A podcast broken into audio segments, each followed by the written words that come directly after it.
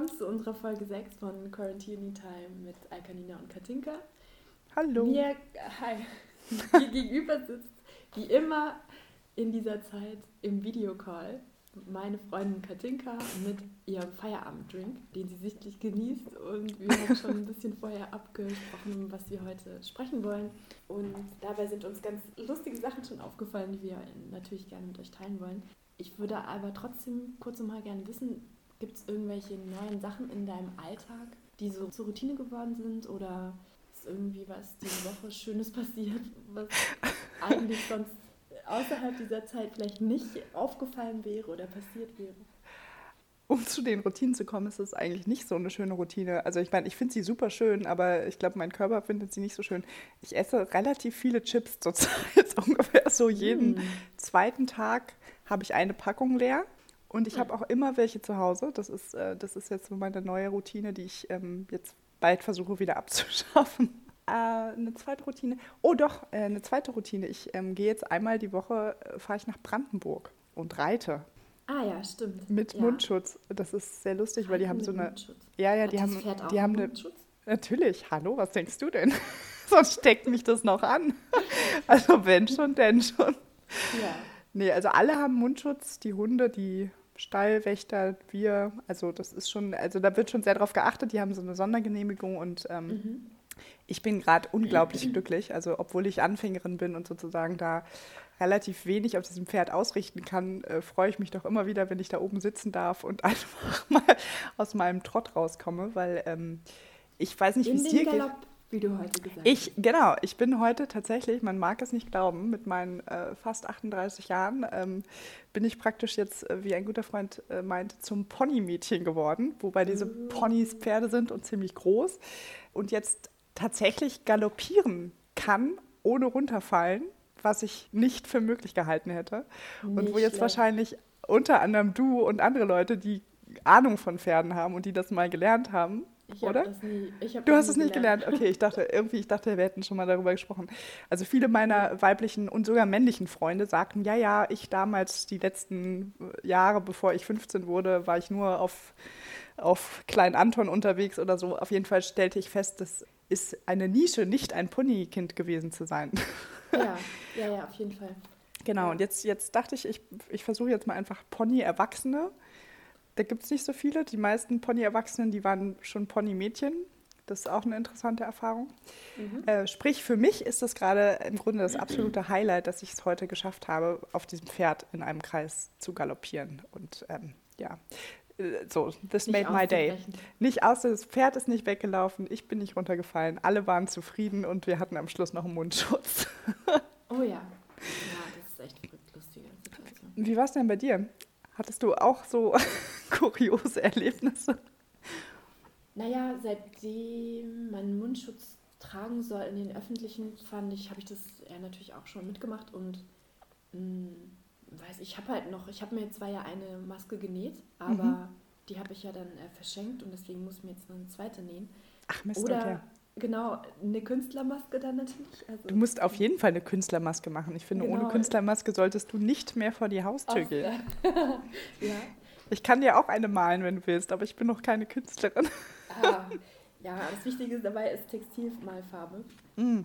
Ja, und naja, auf jeden Fall, ähm, insofern habe ich das erst nochmal mit meinem Schal weitestgehend ausprobiert und dann eine Freundin getroffen, die zum ersten Mal seit dieser Zeit einen anderen Menschen außer ihrem Freund getroffen hat, den sie kennt. Also, das klang gerade so, als hätte sie einen anderen Mann getroffen, aber du warst die andere Freundin, oder? Nee, die wohnen zusammen und sie meinte, in, seit diesen acht Wochen hat sie halt immer nur ihren Freund gesehen und natürlich Gott. zufällig irgendwie auf der Straße, wenn man, wenn sie geht ja auch arbeiten und so. Ja. Aber das, sie ist ja auch selbstständig und Freelancer als Architektin und ist so, dann ist man halt auch ständig die ganze Zeit mehr oder weniger mit sich alleine. Oh Gott. Und das fand ich, sie hatte echt Tränen in den Augen. Und wir Mhm. durften uns nicht umarmen. Ich hätte sie so gerne in den Arm genommen, natürlich, weil Na klar. so lange niemanden sieht. Das fand ich, das war echt verrückt. Oh Gott. Ja, mhm. das war krass. Das ist sehr Ah, rührend. Mhm. Also es hat mich auch wirklich äh, gerührt. Und dann also waren wir spazieren und es fing leicht an zu nieseln und es war so eine ganz, ähm, ganz ruhige Stimmung irgendwie. Das fand ich auch Interessant. Ansonsten ist meine Alltagsroutine ist wirklich Sport. Morgens, morgens Sport. Stimmt. Eine, mit dieser 7-Minuten-App fängt es an und dann geht es weiter mit äh, einer Yoga-Session. Und ich Ach. find's richtig cool. Das ist ja der Hatte Hammer. ich so ein ähnliches Erlebnis wie du von diesem, weißt du, mit dem Pferd, dass man da denkt, so wow, ich hätte nie gedacht, ich, dass ich galoppieren könnte.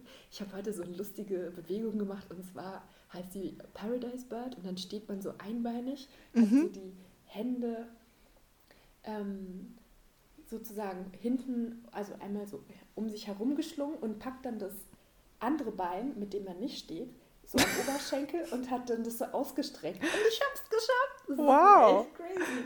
Nicht schlecht. echt Nicht schlecht. Oh, das klingt aber- so mega äh, grazil mit dem ausgestreckten Bein. Aber ich dachte so, wow. Was ist denn das- da los? Das klingt irgendwie, das klingt so ein bisschen wie das, was mir nicht gelungen ist mit meinem äh, verkorksten Handstand, den ich zu Anfang mal beschrieben habe.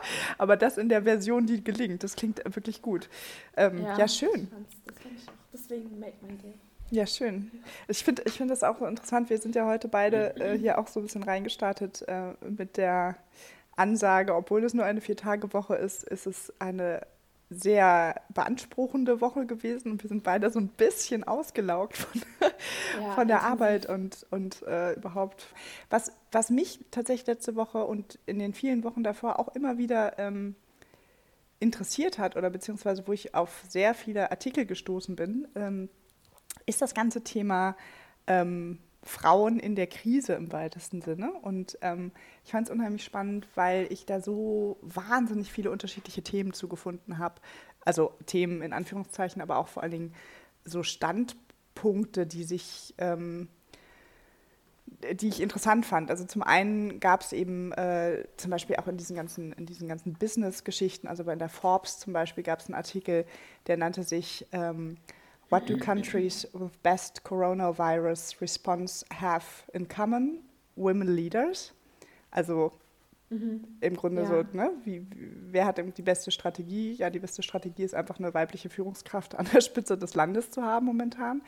Ähm, und das war zum Beispiel ein Artikel, der sehr stark darauf abgestellt hat, dass die Länder, in denen ähm, weibliche, ähm, ja, das sind ja unterschiedliche Systeme, aber sozusagen weibliche Führungskräfte in Anführungszeichen ähm, an der Spitze des Staates stehen, dass die, die sich ähm, durch eine ganz starke Besonnenheit ausgezeichnet haben und die haben so ein bisschen analysiert und haben sich irgendwie Taiwan und Island und Norwegen und Deutschland angeschaut und ähm, noch ein paar andere Länder und haben eben gesagt, dass es so ein paar Dinge gibt, die ähm, diese Besonnenheit praktisch unterstützen oder unterstrichen haben. Und das waren, war Umgang mit, mit Wahrheit, das war ähm, oft eine Entschiedenheit in der Art, wie Entscheidungen gefällt worden sind und eben vor allem eine relativ transparente Art der Entscheidungsfindung und Entscheidungskommunikation.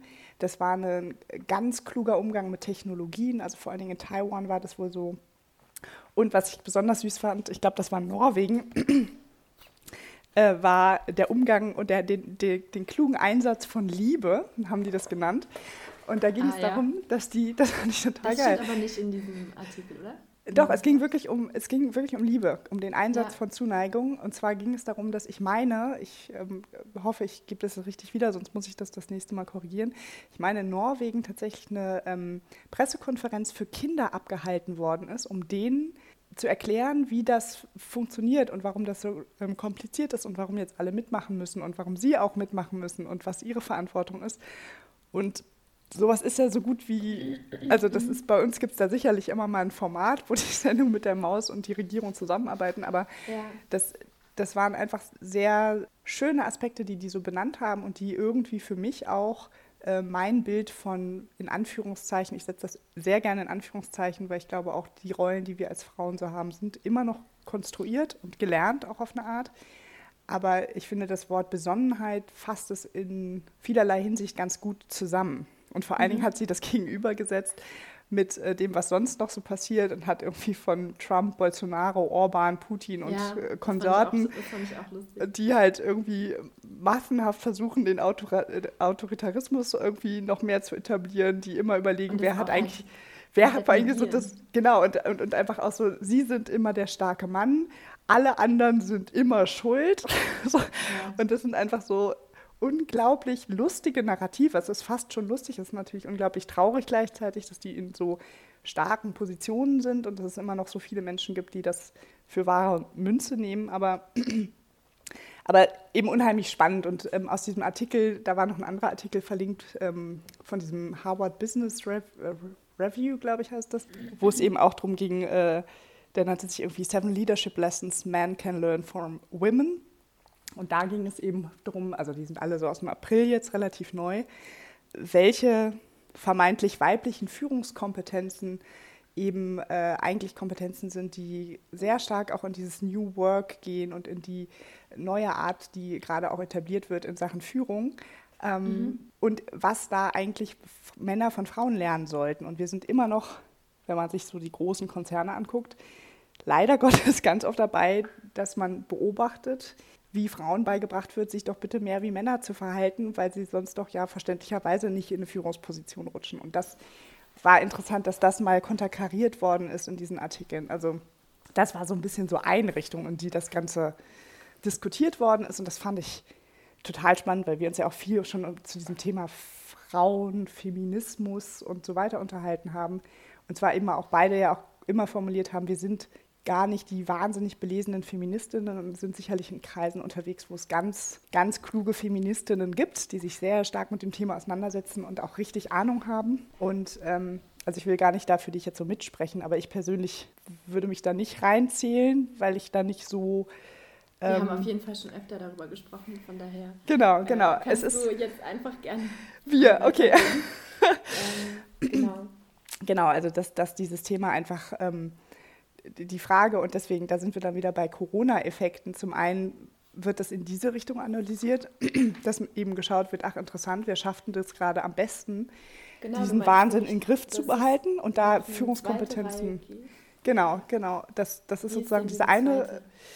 Äh, genau, und die zweite Richtung ist halt im Grunde die Beobachtung von unter anderem Journalistinnen, aber auch Soziologinnen, die halt so ein bisschen schauen, und das fand ich auch einen wunderschönen Begriff, Das hat die Jana Hensel ähm, in der Zeit online veröffentlicht, nannte sich, der Artikel nannte sich Die Krise der Männer, wo sie von männlicher Expertendämmerung spricht und eben einfach mal dieses Phänomen beschrieben hat, dass wir seit gefühlt sechs oder mittlerweile sieben Wochen informiert werden von Virologen, von männlichen Chefs von Kliniken, von Verbandschefs, von männlichen Ökonomen, von einem Gesundheitsminister, von sehr, sehr vielen äh, relativ dominanten Ministerpräsidenten, die auch häufig männlich sind, und dann von einer äh, Nationalakademie Leopoldina, die auch überwiegend von Männern besetzt ist. Und ja. ähm, was das eigentlich auch mit uns macht. Und da gab es auch eine andere, das fand ich auch, also da bin ich durch Zufall über eine Kollegin draufgestoßen. Also man liest dann einen Artikel und dann macht so bam, bam, bam, bam, bam, bam. Und ich dachte nur so, what the fuck, scheiße. Und, ähm, und den Artikel fand ich aber besonders spannend, weil es war kein richtiger Artikel, es war eine Meinungsäußerung auf LinkedIn von einer ähm, CEO von äh, Gruner und Jahr, die ähm, Julia Jeckel heißt und äh, die ein, einfach nur so ein äh, mir reicht's jetzt, ich möchte es jetzt mal laut sagen und ich schreibe das jetzt mal, obwohl ich sowas eigentlich blöd finde.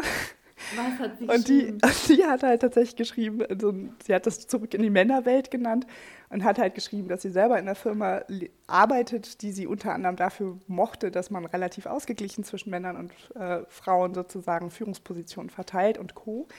Und dass sie in diesen Krisenzeiten immer mehr merkt, äh, dass in allen Krisenstäben und in allen äh, Konferenzen, wo sie eingeladen ist, wo sie als Expertin mit befragt wird, mit anderen aus anderen Branchen, mit Politikern sprechen soll, etc., einfach sie nur noch umrundet ist von Männern und äh, dass sie äh, das wohl einmal versucht hat anzusprechen und äh, dann darauf verwiesen worden ist, dass das ja jetzt wohl nicht der Moment sei, über das Gender-Thema zu sprechen. Man sei ja schließlich in der Krise und man müsse ja jetzt schließlich die Welt retten.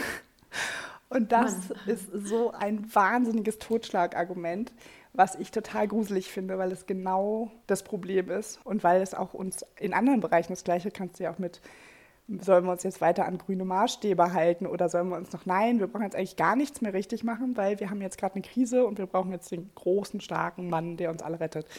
Und das war einfach so, ich gedacht so, genau, das, das ist das Problem. Wenn die Krise... Das, was Ja. bisher sozusagen immer funktioniert hat und man gerade eigentlich in einem gesellschaftlichen Wandel ist, wie wir ja sind, ähm, Ja. dass man dann eher in dieser jetzigen Krise die unerklärbare Maß, äh, wie heißt das hier, Größen und Maßstäbe hat. Genau. Ja, dass man dann wieder zurückfällt in äh, Sachen, die, Die- Ja, die klassisch patriarchale Struktur so. Und das war ja auch ein Thema, was wir zwei auch schon mal besprochen haben und was ich auch unglaublich viel selbst im eigenen Freundes- und Bekanntenkreis wieder die Frauen höre, wie sie das jetzt gerade so mit den Kindern managen. Wo Ah, ich ja. immer, immer wieder die Frage stelle, ja, und äh, eure Partner, ja, der geht ins Büro, der nimmt die Kinder dann nachmittags. Hm. Sprich Homeschooling etc. Und das, hat- da hatte eben diese Soziologin, von der ich vorhin sprach, Jutta Almendinger heißt die, ähm, eben drüber gesprochen, die be- beobachtet gerade das Phänomen, wie in Homeoffice-Situationen im Grunde gerade diese klassische Männer-Frauen-Aufteilung wieder stärker dominiert. Sprich, Mhm. die Frauen machen ihren Job und die Kinder. Die Männer gehen, wenn möglich, dann irgendwo anders arbeiten in der Zeit. Das Weg. heißt, die Frauen, die Frauen, genau, weg. Die Frauen machen dann häufig das Homeschooling und sind ja sowieso klassischerweise für den Haushalt zuständig. Ähm, und machen dann nachmittags, wenn der Mann wieder nach Hause kommt und sie völlig alle sind, noch irgendwie ihrer Arbeit. Und was sie eben beschrieben hat, was ich so besonders gruselig daran finde, ist, ähm, natürlich muss das jeder selber für sich entscheiden. Das ist die eine Sache und man kann sich da auch nicht völlig aus der Verantwortung ziehen. Ähm, weil es sind eben sehr gelernte Rollenbilder und ich möchte mich da nicht von freisprechen. Wer weiß, wie ich da reagieren würde in der Situation. Ähm, auf der anderen Seite, was sie eben beschrieben hat, es sind jetzt die Momente, wo die Leute sich in ihren Unternehmen dadurch auszeichnen, wie sie gut wie sie mit der Krise umgehen. Sprich, dass sie sagte irgendwie sowas wie, jetzt ist der Moment, wo die Karrieren gemacht werden.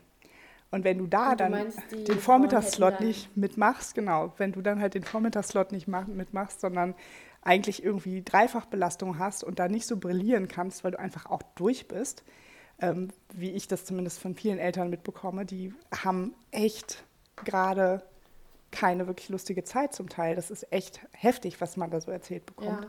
Ja, ja, ja, Ähm, und Dass wenn das also dann- deswegen dann, Genau, da wieder rausfällt aus dem Aus natürlichen. Raster.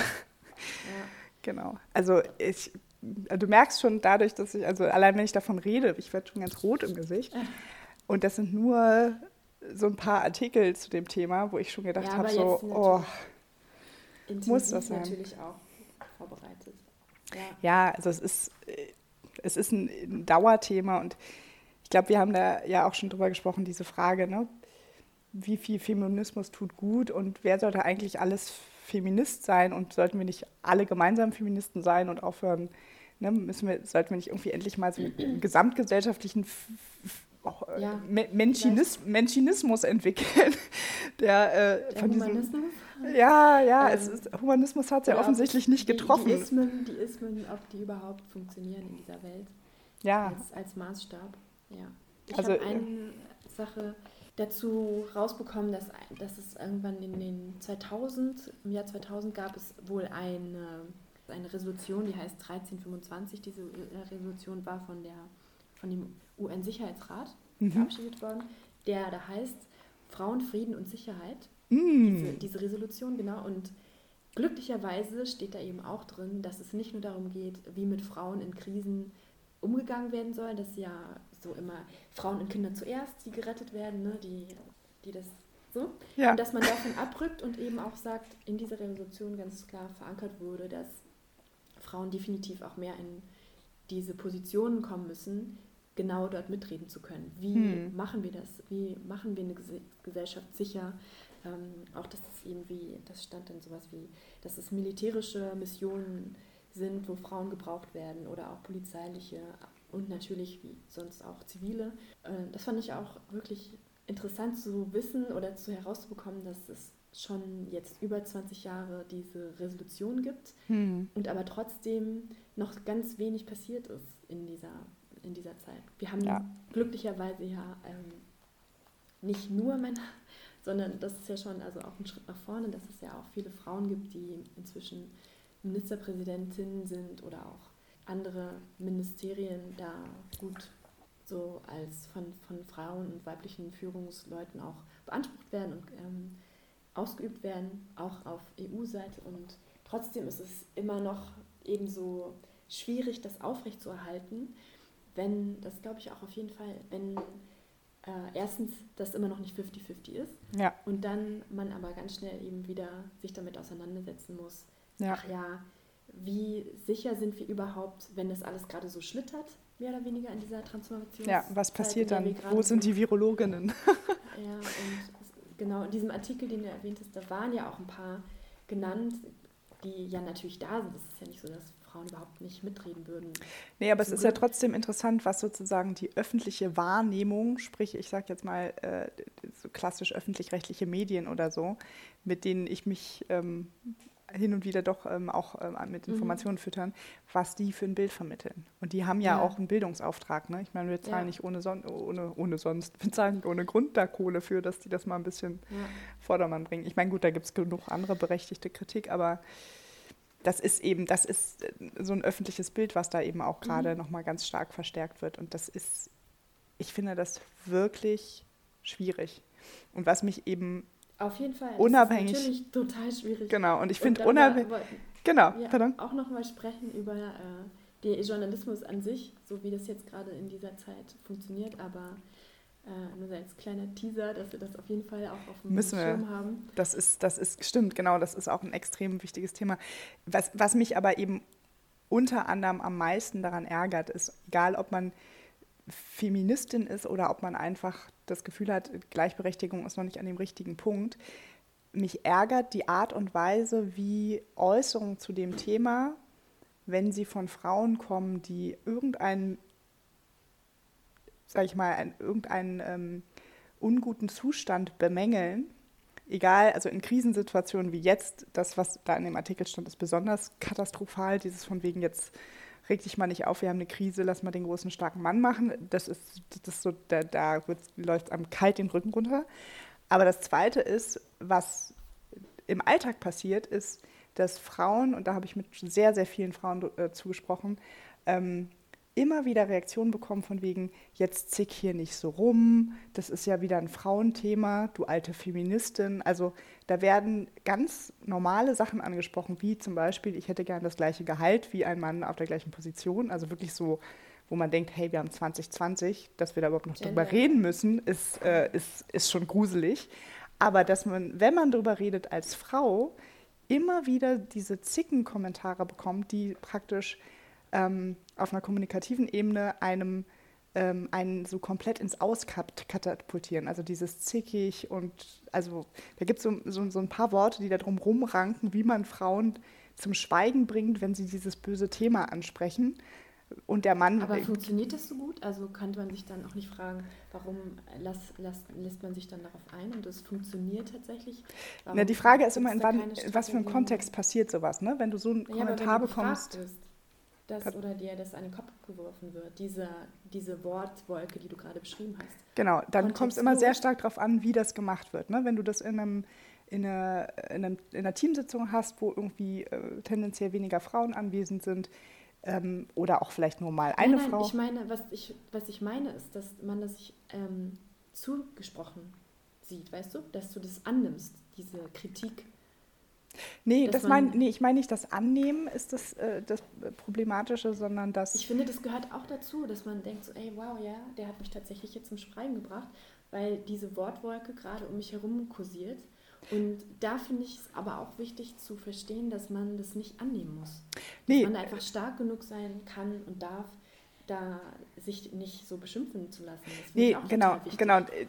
Also was ich aber sage, was dahinter steht, ist, ob du es annimmst oder nicht. Ab dem Moment, wo du darauf reagierst, das ist eine Wortwahl, wie Frauen umschrieben werden und zickig ist sowas ganz Typisches, ähm, wo du in eine Ecke gedrängt wirst, wo es ganz schwer ist, wieder rauszukommen argumentativ. Weil Genau, ab dem ich. Moment, Genau genau, aber ab dem Moment, wo du auf zickig Argument. reagierst, der, das meine bist du genau schon, packst du dich in die Schublade mit, äh, mit deren Stempel Richtig. du gerade, genau. Und das ist Richtig. genau, das ist die Herausforderung, weil Das im Grunde ich. sagst du in dem Moment, genau. Dass man es nicht annimmt und nicht darauf jetzt reagiert, um diese schwierige Argumentationskette, die einfach nur so, also das ist einfach unglaublich schwierig, da taktisch klug was vom Stapel zu lassen, ähm, womit man sich sozusagen selber schützt und darauf trotzdem eingeht. Und das ist total schwierig, ähm, da was zu entwickeln. Ich finde, viele Frauen machen das echt gut, die nehmen sich das gar nicht mehr so zu Herzen oder haben das schon sehr, sehr oft erlebt und äh, ich kann mir vorstellen, viele Führungskräfte, die weiblich sind, sind da durch ganz geschult. viel Glatt, ja, ja. Glatteis gegangen und Ja. auf jeden Fall geschult, die, wo man dann einfach weiß, wie man damit umgeht, wie man das Ja. handeln kann. Und ich, ich fand, ich hatte mal eine wirklich sehr, sehr interessante Diskussion. Das war auf einem Junggesellenabschied. ähm, Mit einer großen Gruppe haben wir da in einem Haus gewohnt. Und wir hatten abends mal eine ganz lange Diskussion und es ging darum, es waren auch Leute aus sehr, sehr unterschiedlichen Branchen, was ja auch nochmal ganz spannend ist. Und es ging um einen Ärztekongress, ähm, wo unter anderem äh, zum Zeitpunkt X irgendwann nachts dann tatsächlich doch die Go-Go-Girls an der Stange rausgeholt worden sind aus irgendeiner Kiste. Und ähm, der ähm, junge Mann, Das der da, erzählt, genau, ja. der junge Mann, der da anwesend war, der meinte dann, das war total peinlich für ihn und er hat ja auch jung, also er hat ja auch Kolleginnen in unserem Alter und ne, dann steht man da auch pikiert als Mann rum und denkt sich, ne, was machst du denn jetzt? Da guckst du irgendwie auf Ja, verrückt. Brüste und den Hintern und hast irgendwie neben dir deine Mann. Lieblingskollegin stehen und die muss auch auf die Brüste und den Hinter gucken. Und ich meinte dann in dem Moment, ja freuen. genau das, genau. Und ich habe dann gefragt, ja, was hast du denn gemacht? Genau. Belohnung. Mega, das ist genau, Belohnung. genau wie wenn du in der, in, der, in der Versicherungsbranche irgendwo arbeitest und dann schön gemütlich äh, zur Feier deines, äh, deines höheren Honorars mit in den Puff gehen darfst. Das ist bestimmt auch total cool. Auf jeden Fall ähm, habe ich mich dann gefragt, ich meinte dann zu ihr, was hast du denn gemacht? Weil die Frau konnte in dem Moment nicht sagen, wenn man da neben dem Oberarzt steht und irgendwie äh, gegebenenfalls eben da vielleicht auch noch nicht so lange ist oder noch Assistenzärztin oder die whatever. Karriere nicht bedrohen möchte. Die wäre dann nämlich die zickige Frau, Mund die sich schon aufmacht. wieder aufregt, wenn man mal ein bisschen Spaß haben möchte. Und da meinte ich so, naja, weißt du, was ich mir einfach wünschen würde langfristig wäre, dass wir das eben nicht immer als so ein Frauenthema betrachten, sondern dass all ihr äh, intellektuell äh, klugen Männer, die ich, da beziehe ich jetzt sehr, sehr viele meiner persönlichen Freunde mit ein, kluge Männer, äh, wohlerzogen, äh, emanzipiert, die haben viel drauf. Ähm, wenn die das Thema mal annehmen würden und äh, das eher als ihr Thema auch mit betrachten würden und in so einem Moment eben der Mann, Als gemeinsames Thema meinst du? Genau. Nicht ausschließlich. nee, nicht ausschließlich, aber in dem Moment dann ist, wäre es sozusagen meines Erachtens an dem jungen Kollegen gewesen zu sagen, hey, lieber Oberarzt, ich würde mich total freuen, wenn das nächste Mal das Programm ein bisschen adaptierter ist dafür, dass wir hier sowohl männliche als auch weibliche äh, potenzielle weitere Führungskräfte anwesend haben. Und das ist eine Mhm. Situation, Fall, ja. wo, wo ich und, wo der Mann wirklich sagt, wo ich persönlich pikiert war, weil ich nicht mehr wusste, wie ich da mit der Situation umgehen Ja. kann. Und das nicht darauf schiebt, äh, dass die Frau dann wieder sagen muss, tut mir leid, ich möchte mir heute Abend keine baumelnden Titten angucken müssen. Also das würde, da würde ich mir einfach ein bisschen mehr gemeinschaftliches Denken wünschen. Mhm. Weil Ja. ich finde nicht, dass das ein Frauenthema ist. Wir haben all diese Nee, Kinder und all diese Themen alle 21. gemeinsam. Ja, 100. Ja, so, Prost. das Das bin ich. Ja, Jetzt habe jetzt hab ich wirklich ein Herzensthema hier vom Stapel gelassen. Aber es ist, ich finde, es ist so ein wichtiges Thema und ich finde, wenn wir, diesen, es ja wenn wir Also dieses Land hier nicht ja gemeinsam komplett, gestalten äh, und, und, und diese ganzen Fähigkeiten, die Frauen und Männer haben, ob sie jetzt konstruierte Wahrheiten und Fähigkeiten sind oder nicht, aber ich finde, wir sollten das gemeinsam besser hinkriegen. Im Sinne aller. Prost.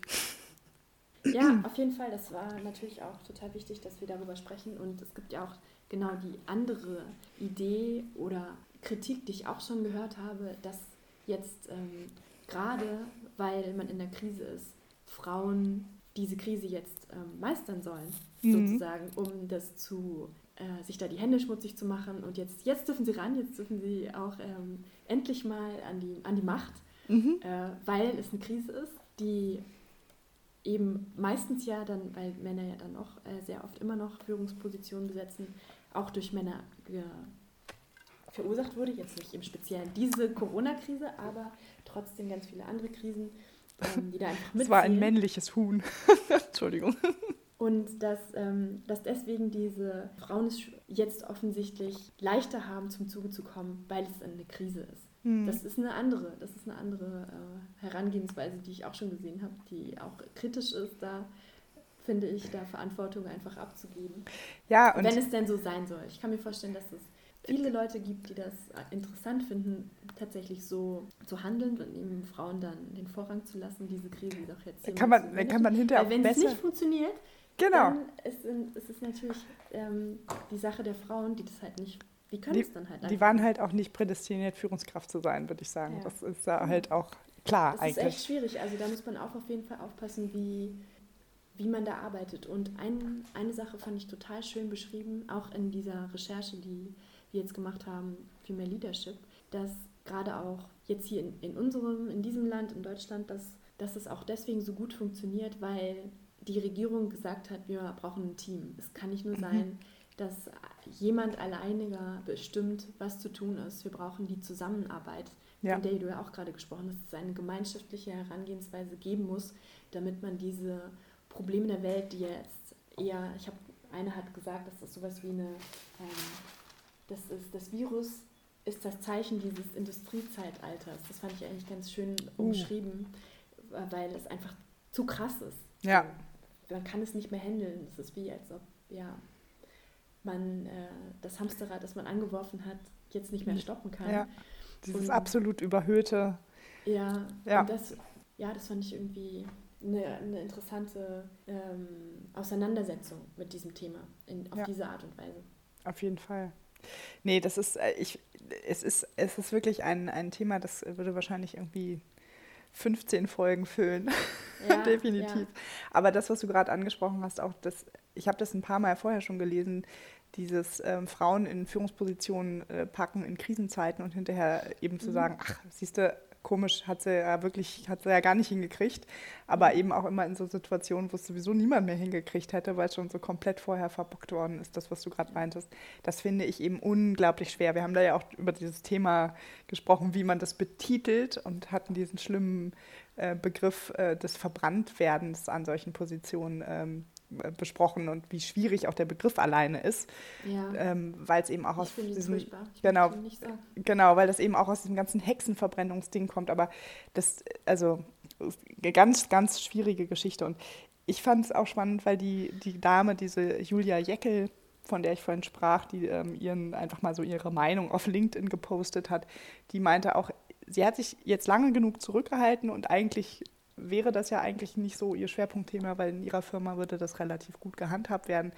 Aber sie hätte da eben gerade ähm, äh, zu einem, zu einem Führungstandem von SAP gelesen, wo äh, es nicht mehr so gut klappt und jetzt die Krise ja vernünftig gemeistert werden musste und deswegen musste die weibliche Führungskraft von dem Führungstandem leider hat kein Foto bekommen, musste gehen.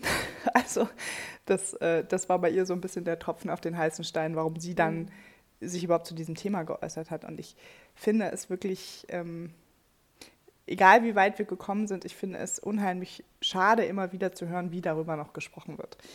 Das ist, ähm, da ist echt noch viel Luft nach oben. Und was diese ganzen Artikel, Ja, die ich benannt habe, eben gemein, gemein haben, ist, dass sie gesagt haben, eigentlich wird jetzt gerade wieder transparent, dass wir noch gar nicht so weit sind in all diesen Ja. Themen, wie wir gedacht Ja. haben. Und Das ist Jetzt- gut, dass es angesprochen wird. genau, Nochmal so öfter darüber nachgedacht wird, wo man eigentlich gerade tatsächlich steht gesellschaftlich. genau. Also die gesellschaftlichen Realitäten. Sie meinte, sie hätte so einen schönen irgendwie Vergleich. Sie meinte, der Himmel wird blauer, keine Kondensstreifen mehr, aber auch die gesellschaftliche Realität wird klar offenbart. So, Da, und das, wo wir schon mal wieder beim Rosa und Blau wären. mhm. Himmelblau. Uh. Eine meiner Freundinnen, genau, die meinte dann dazu, es lässt sich besser verkaufen einfach.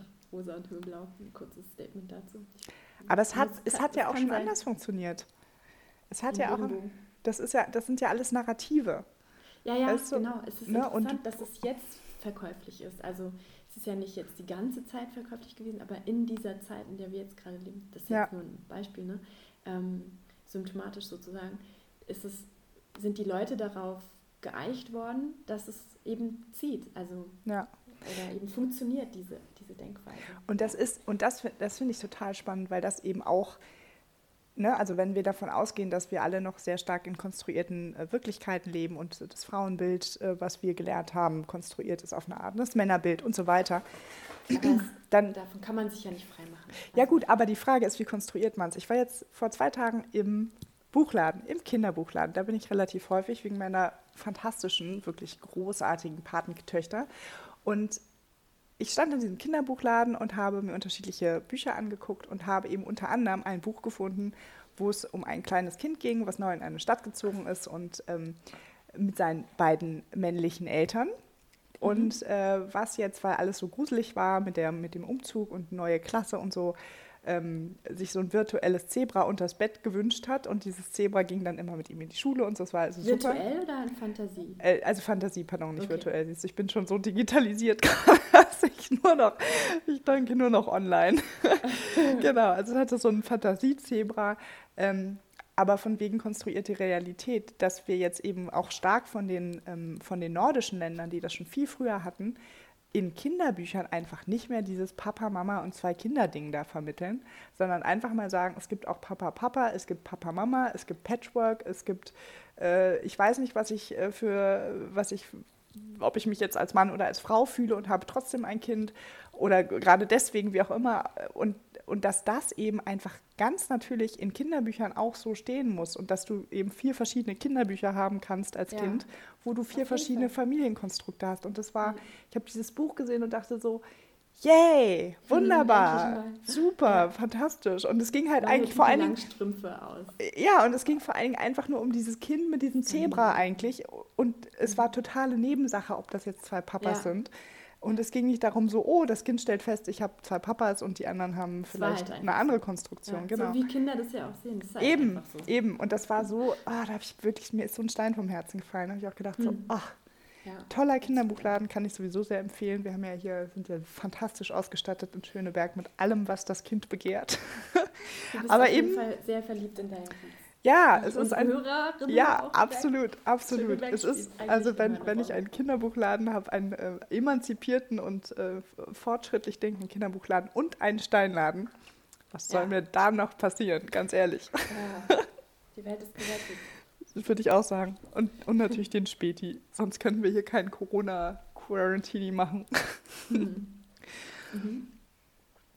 Ähm, ja, es gibt ja natürlich auch andere Initiativen, so digitale Initiativen von Frauen, die einfach mehr Sichtbarkeit gerade auf ihr Programm geschrieben haben und jetzt natürlich auch total viel online anbieten und kleine Workshops machen und so, wie man jetzt auch zum Beispiel irgendwie für Selbstständige wie wir einfach, wie man damit Kapital umgehen kann, was ist überhaupt sinnvoll und wie kann man sich immer noch weiterhin vernetzen und dadurch diese Sichtbarkeit von Frauen eben auch erhöhen Ah, durch okay. die, die, die Netzwerke von Frauen. Also dass Ja. man auch tatsächlich weiß, das hat, hast du ja auch gerade eben angesprochen, wie wichtig es ist, als Frau in einer Führungsposition dann auch Nachwuchs reinzuholen. Denn nur so Mhm. fun funktioniert es. Also es sind halt Netzwerke, die Die müssen super auch wichtig wachsen. sind. Genau, und die gibt es noch gar nicht, also die gibt es noch nicht so ausgeprägt. Natürlich, wie bei den Männern auch alleine durch Burschenschaften oder was auch immer, also ganz alte Netzwerke, die Absolut. ähm, Vorreiter waren sozusagen in diesem Sinne äh, und sich dann eben die Sachen zu, zu schaffen. Das muss nicht kopiert werden, meiner Meinung nach, aber die Strategie da auch eben zu vertrauen in, in neue Leute, neue Ja, Ideen auch und Ansprüche an die, an die Jobs und an die Aufgaben, die man da macht.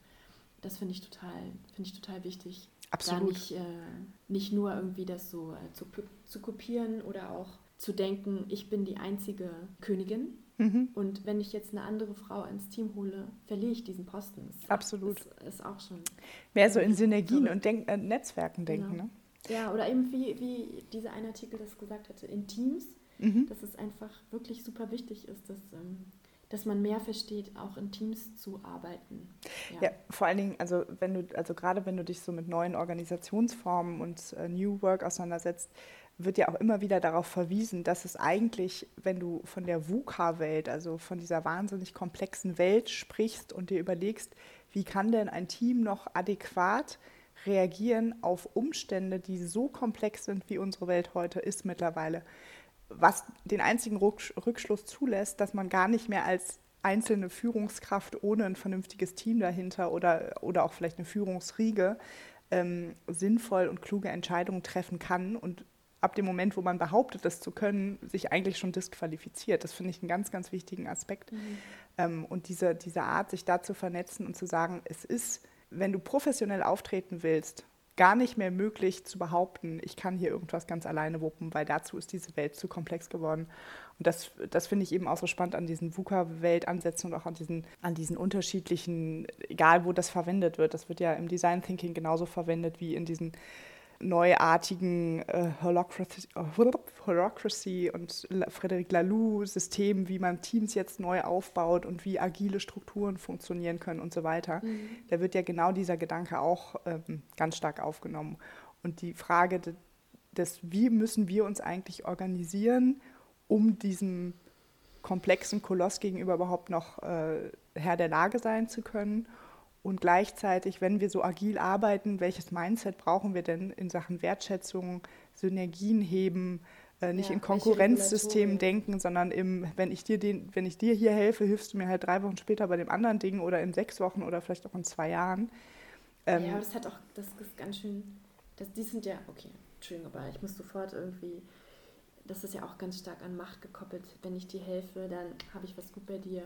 Und so. Nee, ist, aber eben genau das, das nicht. Man, genau, das muss man, das mein, deswegen wollte ich so Regulatorien auch einbauen, dass man, also als Wort in unserer Diskussion, weil es ja auch total wichtig ist, dass man sich auf eine gewisse Art und Weise miteinander verständigt und darauf geeinigt hat, wie das abzulaufen hat. Genau. Damit es eben nicht zu solchen Machtformationen dann wieder kommt. genau, aber ich, ich, ich meinte das jetzt im Gegenteil gar nicht als Machtformation, sondern als eine Selbstverständlichkeit. Richtig, aber das kann ja passieren wieder, wenn ja. man jetzt so äh, denkt, ja, ich, du machst, ich mache das jetzt für dich und das nächste Mal, wenn ich irgendwas brauche, weiß ich, auf dich kann ich zugehen, weil du hast mehr, du mir was. Ja, absolut, absolut, genau, das, das ist genau ja das Gegenteil, genau. Aber das muss man lernen, das ja. finde ich wichtig zu ja. festzuhalten, weil das nicht, das kommt dann wieder. Die Menschen sind, sind einfach nicht ähm, ausschließlich teamorientiert. Ja. So. Gerade wenn man dann Führung für sich beansprucht oder für die Idee, die man vertritt. Was würdest du denn sozusagen noch wissen wollen von unseren Zuhörerinnen und Zuhörern? Hast du da eine Überlegung, die, ähm, die spannend wäre zu erfahren in dem Zusammenhang? Also ich, was mich wirklich interessieren würde, wäre, was Sie in dieser Corona-Zeit durch diese sehr merkwürdigen Umstände, in denen wir uns alle befinden, über sich selbst Neues gelernt haben. Mhm. Ob es so, solche Momente gab, das äh, habe ich mich vor kurzem gefragt, wo ich das Gefühl habe, oh, ich bin ein anderer Mensch geworden. Ich esse jetzt immer Chips. Nein, Quatsch, das war ein Scherz. Aber jetzt in dem, was du gerade angesprochen hattest, in dem eben Female Leadership und so, also in dem Das, die Beobachtung, genau, das, das grundsätzlich sowieso natürlich immer bei den Themen, die wir hier besprechen, würde mich unsäglich interessieren, wie das unsere Hörer sehen, also was sie so für Phänomene mitnehmen. Mich würde mal interessieren bei den Vätern und Müttern, was da so eigene Erfahrungen sind, ne? weil das ist ja immer einerseits die Statistik und die irgendwie Soziologin, oder das, was wir die draufschaut. lesen oder von irgendwelchen Leuten äh, Genau, das, was man so liest und haben. hört. Und, und mich würde wirklich mal interessieren, wie da eigene Erfahrungen sind, so in, dem, in unserer Hörerschaft. Ähm, und vielleicht sogar auch bezogen auf die Möglichkeiten in, in Sachen Job, also wie Sie das gerade hinbekommen. Ich, ja, das würde ja, mich auch interessieren, das, dass man genau, also tatsächlich überlegt, wie funktioniert das gerade für, für unsere Zuhörerinnen und Zuhörer. Ja, und wie funktioniert in das in den Paaren auch, ne? Weil ich habe eben an der einen oder anderen Stelle auch schon kleine Klagen gehört von einigen weiblichen der, von der weiblichen Elternschaft, dass die, dass die sich da echt überfordert fühlen und dass, dass, dass da ganz neue Sachen nochmal diskutiert werden müssen. Ähm, also ich finde das auch total interessant äh, zu herauszufinden, wie es unseren, sozusagen unserer Generation auch geht in dieser, in dieser Zeit, wo, ob man das tatsächlich so findet, dass Frauen irgendwie zu wenig in Führungspositionen auch sind oder ob das äh, vielleicht einfach schon in der Generation, die jünger ist als wir, also so die Mitte 20er, ich glaube, die sehen das nochmal ganz anders, mhm. ähm, wie die das sehen, das würde mich total interessieren, ähm, weil ich den Eindruck habe, das ist auf jeden Fall schon definitiv besser geworden dort. Äh, ja, von daher. Ich bin gespannt. Ich, ich bin auch sehr gespannt. Dann äh, schauen wir mal, was wir für Feedback bekommen und äh, werten das das nächste Mal aus. Und vielleicht gibt es ja echt ein paar spannende Eindrücke, die uns da vermittelt werden zu dem Thema. Das wäre toll. Da wären wir euch sehr dankbar für. Dann also bis zum nächsten Mal. Bis dann. Tschüss. Tschüss.